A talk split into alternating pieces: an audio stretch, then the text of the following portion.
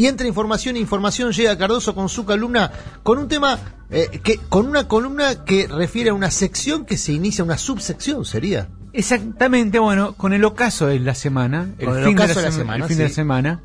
Hoy es viernes, claro. Hoy es viernes. Eh, vamos a hablar de un club que también el ocaso a los 27 años. O sea, un club que eh, eh, llega a su, digamos, de personas que llegan a su ocaso a los 27 años. A los 27 años. que Eh, es el famoso club. Club de los 27. Bien. Iniciado por Robert Johnson, pero esa es otra historia que vamos a contar otro día. Son músicos en general, En ¿no? general, sí. Músicos, músicos este, muy reconocidos que no pasan la barrera de los 27 Janis años. Joplin, Kurt Cobain y, por ejemplo, el que vamos a hablar hoy, Jim Morrison. Bien. Voraz, lector de Bitnik, Sí. de la poesía Bitnik, estudiante de cine y músico, Morrissey conoció a Ray Manzarek Sí. en el verano de 1965. Ah, es verdad. En la terraza de la Universidad de Los Ángeles Sí. ellos vivían y ahí crearon todas, casi todas las canciones que fueron hits. Sí.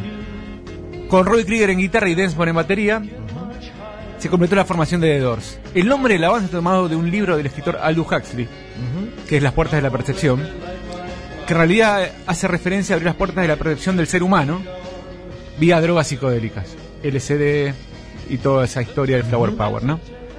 En 1967 Morrison y compañía editan su primer álbum, Sí. que se llama igual que la banda, The Doors.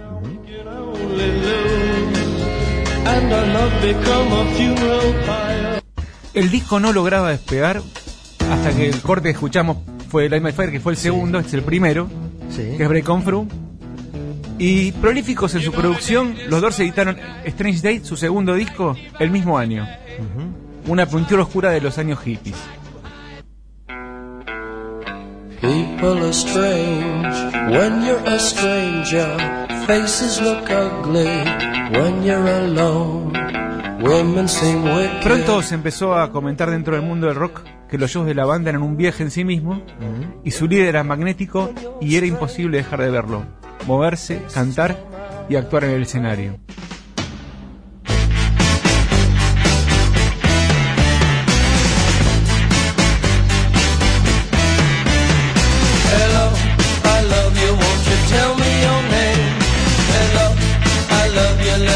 Los escándalos y su adicción cada vez más fuerte al alcohol persiguieron a Morrison a todos lados. Sin embargo, en 1968, The Doors edita su tercer disco llamado Waiting for the Sun, Esperando al Sol. Ese que se convertiría en el ocaso del sueño hippie, y a pesar de los problemas internos que ocurrían dentro de la banda, The Doors seguían lanzando un disco por año. Así llegó The Soft Parade.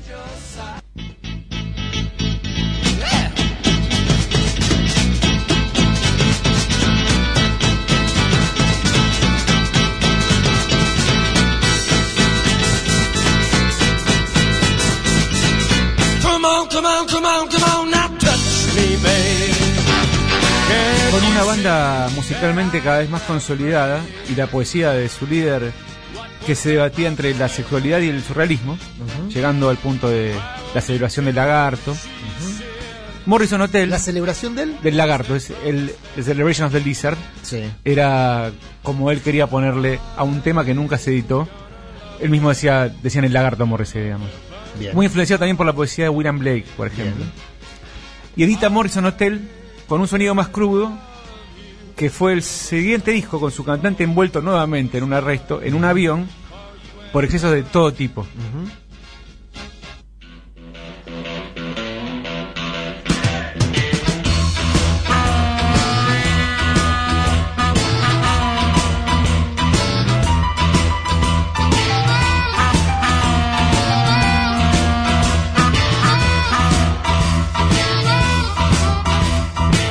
Para 1971 los Doors tenían serios problemas con sus presentaciones en vivo y toda la banda, no solo su cantante, estaba en un frenesí de drogas. Sí.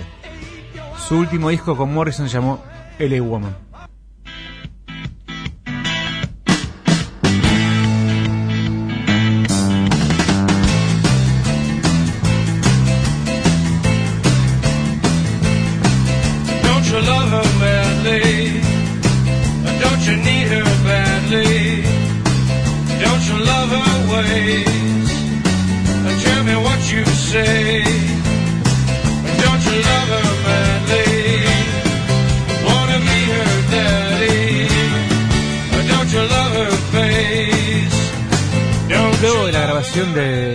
Woman, Morrison decidió mudarse a París junto a su novia para tomarse un tiempo. Ese tiempo, lamentablemente, sería demasiado corto. Menos de seis meses. Ya que en julio de ese mismo año, él sería encontrado muerto en su departamento sin explicaciones que podrían saber de qué sucedió. Hasta el día de hoy no se sabe por qué se murió Morrison. Enterrado en la llamada esquina de los poetas del cementerio parisino de Père Lachaise, Jim Morrison se unía al Club de los 27.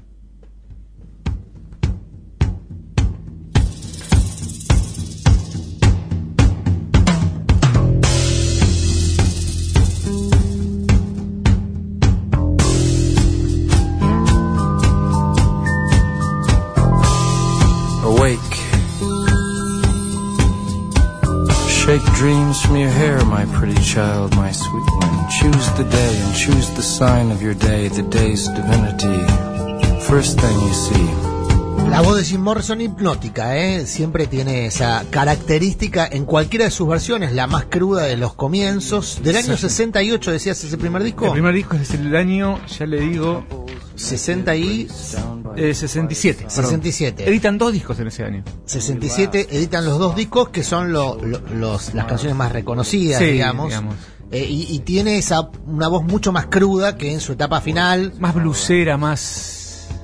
Hay una evolución artística en una carrera que es muy corta, ¿no? Estamos hablando de una carrera de Sacan un disco por año. 6, 7 años. Menos. O sea, de 65 a 71, 6 años. 6 años.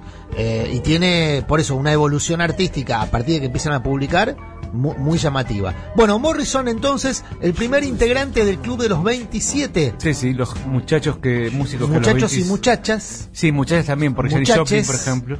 Los muchachos que A los 27 no superan la barrera de los 27. parten. Si sos músico y pasás los 27, puedes ir... Pregunta quizá, si no la sabes, no, no- queda para la próxima. Eh, ¿Quién fue el último en sumarse o la última en sumarse a este club? ¿Hay, eh, está, ¿hay Si registro? me apurás, Sí. o- creo de los más grandes Kurt Cobain. Sí. Creo. De- Bueno, bien. Esto es, si alguien me contradice está bien, digamos, porque creo que el último, la última gran figura en morirse a los 27 fue Kurt Cobain. El club de los 27 que arranca con Robert Johnson, decís, el, el bluesman, el, el protagonista de Crossroads, el, Claro. la encrucijada. Exactamente, el que, el que es considerado el padre del rock, digamos, en un, en un punto. Eh, el- el- hay una película, ¿no? Donde hace referencia a su pacto con el demonio, a la, a la Que- leyenda del pacto. Crossroads. Es encrucijada, justamente. Encrucijada. Yo conozco la. Lo recuerdo más por la canción de Clapton. Ese es un cover. El, claro, Clapton hizo un cover de, de, Cream en realidad es el cover. de- de Encrucijada y después se hace la película con Ralph Macchio. Con Ralph Macchio y que el violero él juega un duelo contra Steve Vai. Steve Vai, que es el diablo. Exactamente. Y después- Gran momento, gran, momento. Sí, de- un momento, no, una gran película de Walter Hill además. Tremendo. Eh, vamos a echar algún detalle. Hay un documental en Netflix para ver sobre la historia de Robert Johnson y el diablo. Hay un documental sobre esa historia en particular. Sí. Eh, y y- y me, me encantaría verlo, Está, ¿eh? está bien, porque es, según los que, lo- el relato oral, el tipo era malísimo tocando. Malísimo, pésimo. Y vuelve y es un dios, digamos. ¿Es el que inventa el slice? No lo sé. Porque entiendo que en sus primeras grabaciones el slice eh, es, El es una slide. eh, slide, perdón, es una técnica que se hacía con la botella después Con el cuello de botella. después se hace con el cuello, primero con la Ah. botella completa y después se hace con el con el cuello de la botella y después bueno, se fue sofisticando y hay una especie de anillo que se pone en el anular y se toca con el anular. Eh, No lo sé, la verdad, no, esto yo no pero puedo- entiendo que en las grabaciones famosas de ese disco que grabado en un hotel, que tiene una carrera muy corta, creo que tiene como 20, 20 y pico. Eh, todas las grabaciones son de esa grabación en el hotel, las de Robert Johnson, no hay otras grabaciones. Porque se habla siempre de, eh, de una grabación emblemática en un hotel, en un cuarto de hotel, y que eh, esa es el, el- el- la herencia musical de, de Robert Johnson. Pero bueno, estamos, estamos tocando de, de uno que va a estar seguramente en el Club Eh, del sí, 27, claro, ¿no? sí, sí, sí, sí, sí. Hoy le, tocó a eh, Jim Morrison, el cantante, el líder espiritual y artístico. Sí, y Eh, poeta. ¿Era más importante Morrison o Manzarek? No, claramente Morrison. ¿Sí? Si vos te pones a pensar, los Doors sacan dos discos después sin Morrison. Y no pasa nada. Y no pasa nada. Eh, ¿a- ¿Aún hoy giran los Doors? No, porque creo que Manzarek. Pero escuchó. viste que va, con que quede uno ya medio. Hicieron que- una gira con Ian Asbury, el Sí. cantante de Cult, Sí. que dio vergüenza ajena, que vinieron acá y. Nada, daba vergüenza ajena. Daba vergüenza ajena. Bueno, Jim Morrison entonces en esta primera entrega, Es muy difícil que una banda sobreviva a su cantante muerto, digamos. Muy difícil. Bien, una definición fuerte para cerrar entonces este primer, es- esta primer subsección del Club de los 27. En el ocaso de la semana hablamos de el ocaso o gente que llegó a su ocaso a los 27 años. Sí, una maldición. Una maldición.